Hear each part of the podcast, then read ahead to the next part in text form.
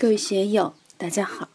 今天我们继续学习《禅说庄子》田母，斩断精神上的第六指第三讲，自得与他得，自是与他是最后一部分内容。大家可以通过查看本段声音简介了解学习内容。让我们一起来听听冯学成老师的解读：夫不自见而见彼。不自得而得彼者，是得人之德而不自得其德也；是人之事而不自是其事者也。这句大家要记住，没事的时候写在自己的办公桌上，或者放在手机的屏幕上，要经常看这句，非常重要。很多修行的人没有得自在，没有得养。就是不知道这一句的厉害。尽管骈母从头到尾谈了这么多，快要结束了，归宗得养之处，最落实的地方就是这一句：“夫不自见而见彼，不自得而得彼者，是得人之德而不自得其德者也。”一般人永远都是给环境当奴才，被境所转。用禅宗的话来说，被境所转，自己不能转境。心迷法华转，心悟转法华，这是六祖大师说的。哪怕你天天在念经，被佛经所转，你也是一个很可怜的人，为仁义所转，为崇高理想所转，为圣人的言教所转，证明你还是没有找到自己的。安身立命之处，你的仁义，你的菩提，不是从自己内心释放出来的。若是我自己释放出来的，我就坚信我的一切都合道，一切都是仁义礼智信，一切都是般若，一切都是菩提，一切都是大慈大悲。要有这样的自信心，这就是马祖所说的。随处做主，立处皆真，一切都要建立在自己的受用上。佛教讲自受用三昧，他受用三昧。什么是他受用三昧？我们在帮别人的时候，要有能让别人达到自受用境界的这个能耐。学语言时，我们讲了语言三昧。语言三昧必须建立在自受用三昧上，自己得养了，受用了，举手投足无不是道，举手投足无不是菩提。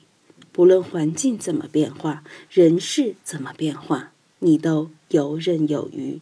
在这个自受用的基础上，你才谈得上他受用，去帮助别人进入这样的境界，并不是不念经、不修行。不拜佛，不是的，这些都需要，但这些都是小学生、中学生、大学生的阶段。到了研究生、博士生的阶段，就要敢于进入自受用。什么叫自受用？佛教修行有信、解、行、证这四大阶段，最后要自证。用密宗的说法，就是你的正量怎么样？有没有正量？正量就是你自己要有受用。什么叫受用？就是在果位上了。有的人永远都在因位中转，不敢进入果位，要敢于正果。大彻大悟是正果，自受用是正果，不是在因位上折腾，多生累劫以来反复去折腾，总觉得极乐世界离我们很远很远，大彻大悟离我们很远很远。要有担当精神，像六祖大师那样，在黄梅五祖那里敢于担当，自信佛性圆满，毫无欠缺。要有这个担当精神，禅宗的祖师就是这样，敢于担当，悟与不悟就是那么一条线，你担当了，那条线就冲过去了。当然，这个也不是自以为是，像某位师兄认为自己悟了，但其他朋友认同吗？若是得人之德而不自得其德者也，那就不行。是人之事而不自是其事者也，也不行。是人之事，你还是跟着上师的语言转，你还达不到自是其事，不能达到自得其德。得人之德是个初因的阶段，是最初的阶段，是因；自得其德是果。是人之事是因，自是其事是果。我们一定要明白这一层关系，要明白自己处在什么样的状态下。夫是人之事而不自是其事，虽道直与博夷，是同为淫辟也。如果是人之事被别人指挥过来、指挥过去，被社会的舆论、社会的习惯所左右、所规范，没有自己独立的人格。达不到自己的受用，达不到高标独立的状态，哪怕你是道之博矣，同为淫辟也。什么叫淫辟？用现在的话来说，就是偏了，都走偏了。现在你要说为真理而死，偏不偏？偏。为利而死，也是偏。那些抵制拆迁的、自焚的那么多，自焚偏不偏？偏。强拆偏不偏，也偏，大家都在走极端。当然，这个因果关系，先有强拆，后有自焚。先应该检讨的是强势的老百姓想多要点钱，本来二十万的要一百万，你就慢慢做工作，不拆又能怎样呢？换一个发展方式嘛，非得拆迁才能发展，非得建房才能发展。现在的经济好像一搞房地产，大家就都发财了。中国的两弹一星是拆迁出来的吗？现在一系列了不起的经济成就都是房地产搞出来的吗？未必是这样。眼光很狭窄，只能看见一条路，看不见其他的路。同为银屁，就走偏了。与愧乎道德。是以上不敢为仁义之操，而下不敢为淫僻之行也。庄子说：“作为我来说，我有愧于对宇宙人生的理解，但我坚信道德理念是颠扑不破的，一定要牢守这么一个阵地。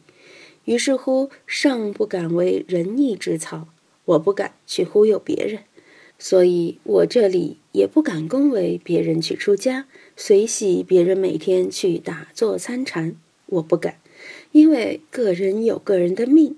我是希望大家回归于平常，平常心、平常事、平常人，在平常之中见精彩，并不是搞一些特意特行的行为来料理自己。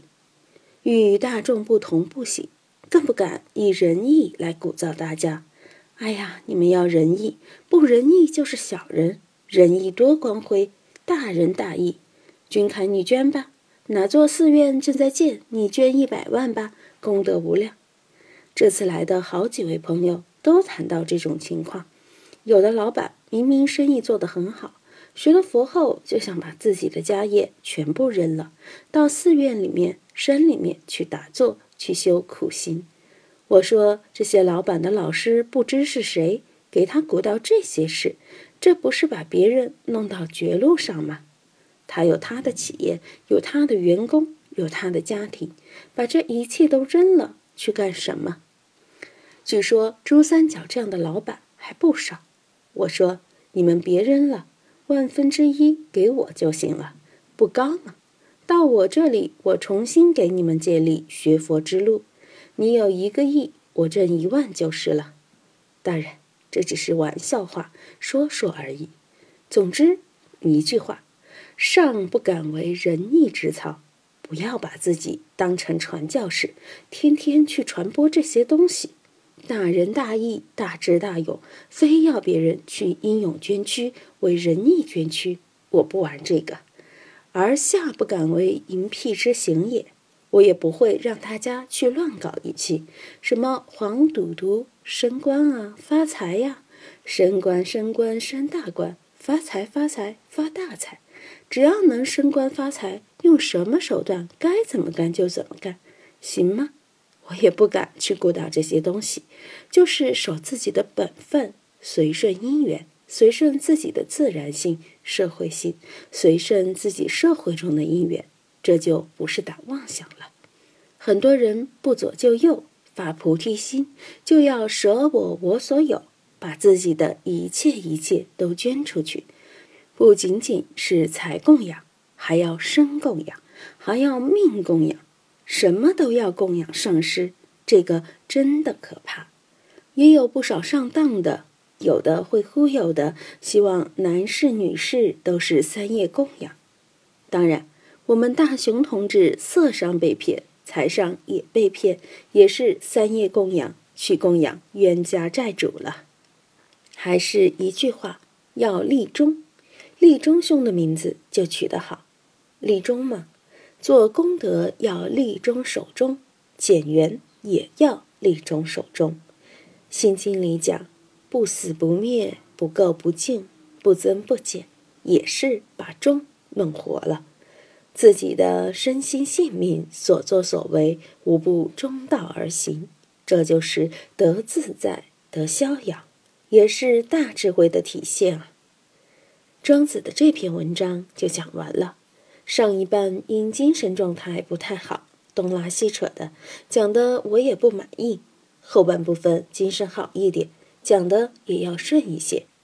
我在这里讲课时间是固定的，但讲课时的精神状态自己也做不了主。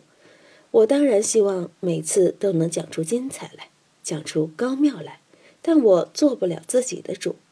能让自己每次讲时都精力充沛、头脑灵活、口舌清晰吗？办不到。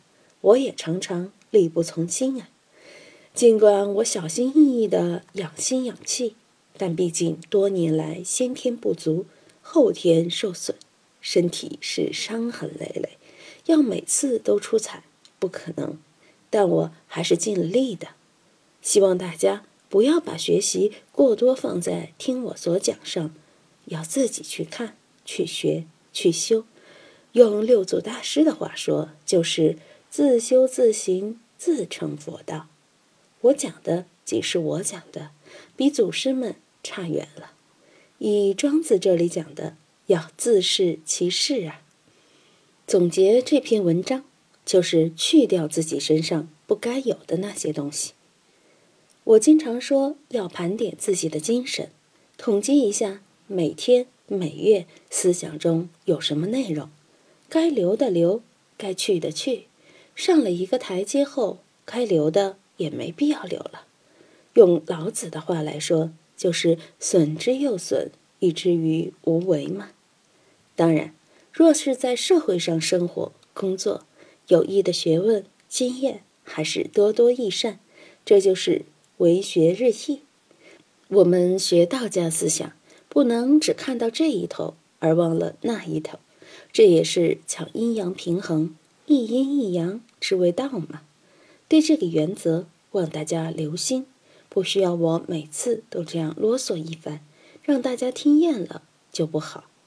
各位放弃了宝贵的休息时间，到这里来听我瞎侃，耽误大家了，不好意思。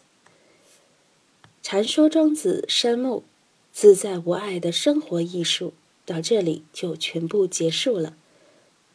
欢迎大家在评论中分享所思所得。